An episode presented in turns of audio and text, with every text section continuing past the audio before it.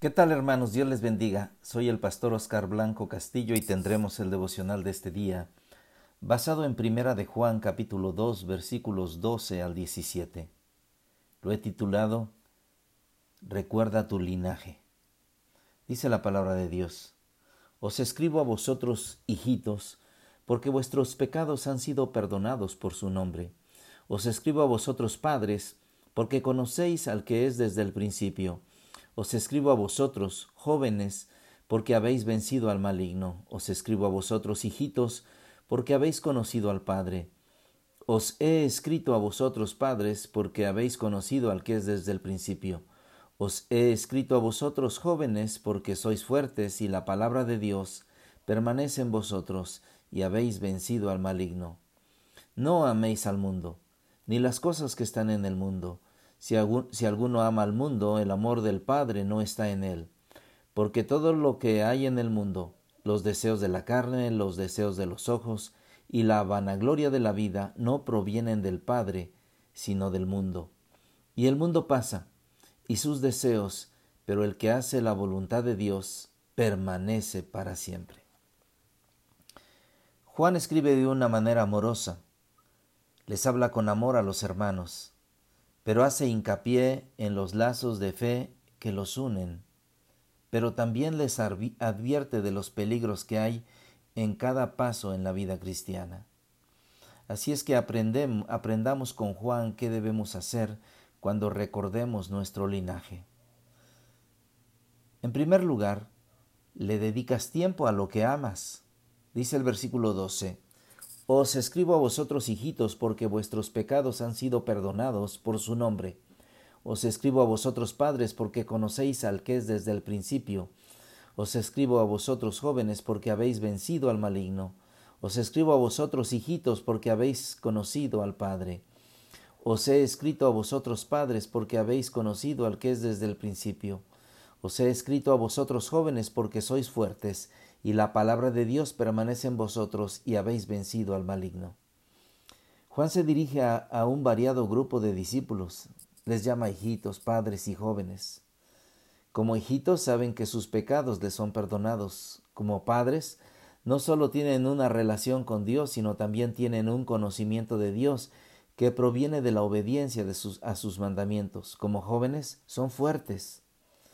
Juan da énfasis al repetir primero en presente dice os escribo y después en tiempo pasado les dice os he escrito. Da, énfasis para desarrollar un tema importante, un tema de quien, de quién debemos amar y a quién debemos dar amor. En segundo lugar, no retroceda en su amor. Dice el versículo 15, no améis al mundo ni las cosas que están en el mundo. Si alguno ama al mundo, el amor del Padre no está en él, porque todo lo que hay en el mundo, los deseos de la carne, los deseos de los ojos y la vanagloria de la vida no provienen del Padre, sino del mundo, y el mundo pasa y sus deseos, pero el que hace la voluntad de Dios permanece para siempre. ¿Qué es el mundo? El mundo es el sistema de valores que son opuestos a, los valores de Dios. Recordamos lo que Juan escribe a los jóvenes. Os he escrito a vosotros jóvenes porque sois fuertes y la palabra de Dios permanece en vosotros y habéis vencido al mundo. Versículo 14, la tercera parte. La fortaleza de los jóvenes viene de la, de la permanencia en la palabra de Dios y su lucha es contra el maligno. El apóstol Pablo lo menciona en Efesios 6 del 10 al 13. Por lo demás, hermanos míos, fortaleceos en el Señor y en el poder de su fuerza. Vestíos de toda la armadura de Dios para que podáis estar firmes contra las acechanzas del diablo. Porque no tenemos lucha contra sangre y carne, sino contra principados, contra potestades, contra los gobernadores de las tinieblas de este siglo, contra huestes espirituales de maldad en las regiones celestes. Por tanto, Tomad toda la armadura de Dios para que podáis resistir en el día malo y habiendo acabado todo, estar firmes. Es una realidad la lucha, y no estamos solos en esta lucha, pero tú tienes que pelear tus batallas usando los, recursos que Dios te da. A veces hemos eh, visto a algunos que dicen que Dios lucha, lucha nuestras batallas. Sin duda que Él está como poderoso gigante, cuidándonos, protegiéndonos y luchando por nosotros. Pero tú y yo tenemos que poner lo que está de nuestra parte. Tenemos que obedecer, tenemos que orar, tenemos que dar el paso de fe y tenemos que hacer lo que Dios nos dice. Así es que Él ha desarrollado todo esto para decirnos algo. Juan dice, no améis al mundo. O sea, no te involucres con el mundo. De allí estás saliendo. Y si estás involucrado, ya sabes que esto no te conviene.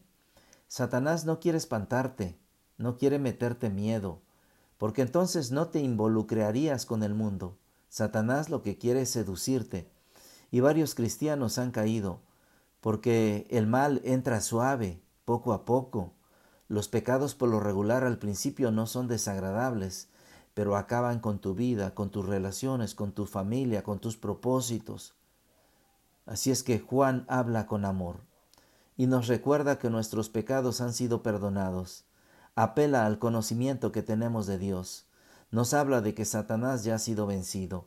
Juan escribe a jóvenes, adultos y adolescentes todos estamos expuestos al pecado y todos hemos pecado, pero también tenemos los recursos para, para, salir victoriosos en esta batalla.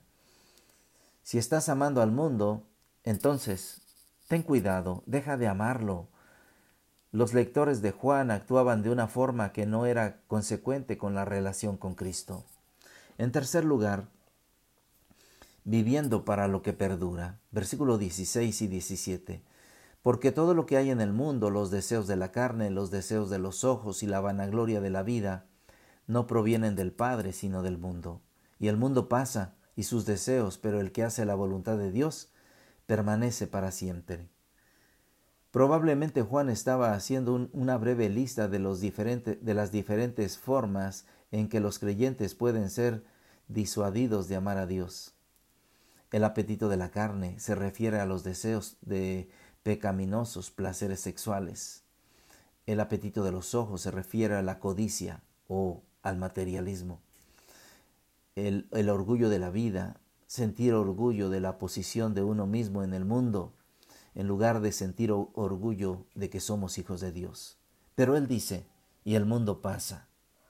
Juan destaca la brevedad, de la vida, Consumirse con esta vida es no estar preparado para la próxima vida, que es una vida eterna.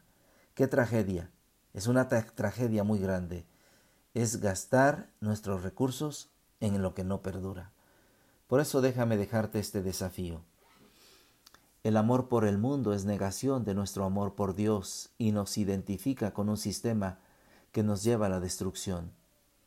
Se trata de ver a quién amamos porque nos dedicamos a lo que amamos. Los padres normales se dedican a su familia, luchan por ella, trabajan y se esfuerzan porque aman a su familia.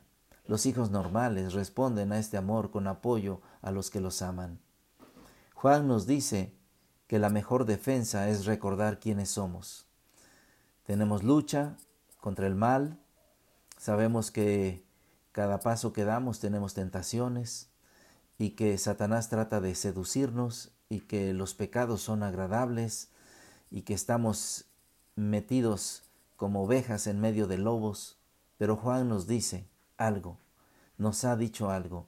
Cuando él ha hablado desde estos versículos, cuando ha dicho en el versículo 12, os escribo a vosotros hijitos, porque vuestros pecados han sido perdonados por su nombre. Os escribo a vosotros padres, porque conocéis al que es desde el principio. Os escribo a vosotros jóvenes porque habéis vencido al, al maligno. Así es que estos porqués, por qué les escribe, por qué lo hace, y después habla en, en pasado. Os he escrito a vosotros padres, y dice el por qué, porque habéis conocido. Os he escrito a vosotros jóvenes porque sois fuertes, y la palabra de Dios permanece en vosotros y habéis vencido al mundo. Entonces él, él, él nos dice el por qué, por qué nos escribe, y nos da entonces la clave, la clave de cómo nosotros podemos vencer estas tentaciones a las cuales enfrentamos o cómo podemos salir de esto que estamos haciendo. ¿Por qué? Porque debemos recordar quiénes somos y todo lo que Dios ha hecho por nosotros. Somos hijos de Dios. Jesús murió por nosotros. Dios nos ha perdonado, ha perdonado nuestros pecados. Somos vencedores. En muchas ocasiones nos portamos bien para no dar mal testimonio, y eso es bueno. Pero ahora Juan nos lleva a otra dimensión, a otro nivel. Es como si nos dijera, pórtate como lo que eres. ¿Y qué somos? Somos hijos de Dios, salvos de condenación, conocedores del poder de Dios, estamos experimentando el amor de Dios. Así es que en Dios somos fuertes, somos más que vencedores.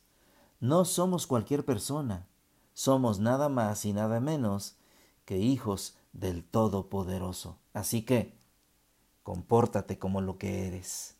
¿Y cómo puedes lograrlo? Recuerda lo que eres. ¿Cuándo debes lograrlo? A cada instante, cada momento. Cuando te levantes, cuando vas a la escuela, cuando vas al trabajo, cuando estás en la casa, cuando sales de la casa, recuerda y di, soy hijo de Dios. Algunos, algunos casados llevan un anillo, un anillo en el dedo, en, en la mano derecha, en el dedo anular, y ese anillo les recuerda algo. No tan solo que son casados, sino les recuerda el amor por su pareja y les recuerda ese amor para portarse bien. Y cada uno de nosotros debe, debe, debe recordar esto dice la palabra de Dios que fuimos sellados con el Espíritu Santo de la promesa. Y tenemos ese sello como hijos de Dios. La palabra de Dios nos dice que el Espíritu Santo mora en nosotros y nos redarguye, nos hace sentir cuando estamos mal. Nos dice, cuidado, aguas con lo que estás haciendo. Y entonces tenemos recordatorio. Nosotros sabemos lo que somos. El Espíritu Santo nos recuerda quiénes somos. Y también, también tenemos un sistema en nuestro corazón que nos dice que nos portemos bien. Así es que, si caes, si caes una vez más en el mundo, eres responsable. Con las agravantes de la ley, eres responsable.